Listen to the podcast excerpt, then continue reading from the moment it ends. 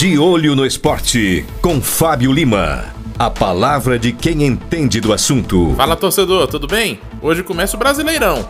Brasileirão de futebol feminino. Serão 16 equipes em busca do título da temporada, com nomes conhecidos como Corinthians, Palmeiras e Flamengo, e outros nomes nem tão conhecidos assim no futebol nacional, como o Real Ariquemes, de Rondônia.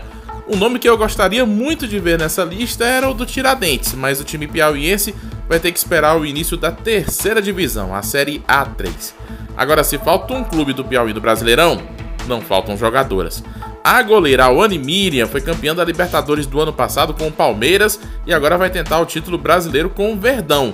Ela é do município de Barra da Alcântara. Já a atacante Vilma Nascimento é da cidade de Paulistana. A Vilma já defendeu o Tiradentes, o Havaí Kinderman de Santa Catarina e agora vai jogar o Brasileirão pelo Bahia. A Neném é de Nazária, joga no meio de campo e tem passagens pela seleção brasileira e futebol asiático. De volta ao Brasil, a Neném vai defender o Atlético Mineiro. Outro nome com passagem pela seleção brasileira é a Maria Alves, a Mariazinha, do Flamengo, que nasceu na cidade de Corrente, passou pelo Santos, pela Juventus da Itália e voltou ao Brasil no ano passado.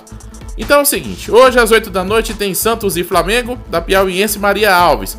No sábado tem São Paulo e Bahia, da piauiense Vilma. No domingo, o Palmeiras da piauiense Awane encara o Real Ariquemes de Rondônia. E na segunda-feira, o Atlético Mineiro, da Piauiense Neném, enfrenta a Ferroviária de Araraquara, São Paulo.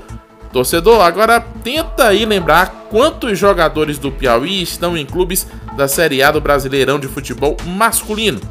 Eu fiz um levantamento prévio aqui do feminino, só com os nomes que eu tava lembrando de cabeça, e achei essas quatro jogadoras, né? Bom demais, né? E passou da hora da gente valorizar um pouquinho mais o talento que nós temos para revelar jogadoras de futebol por aqui.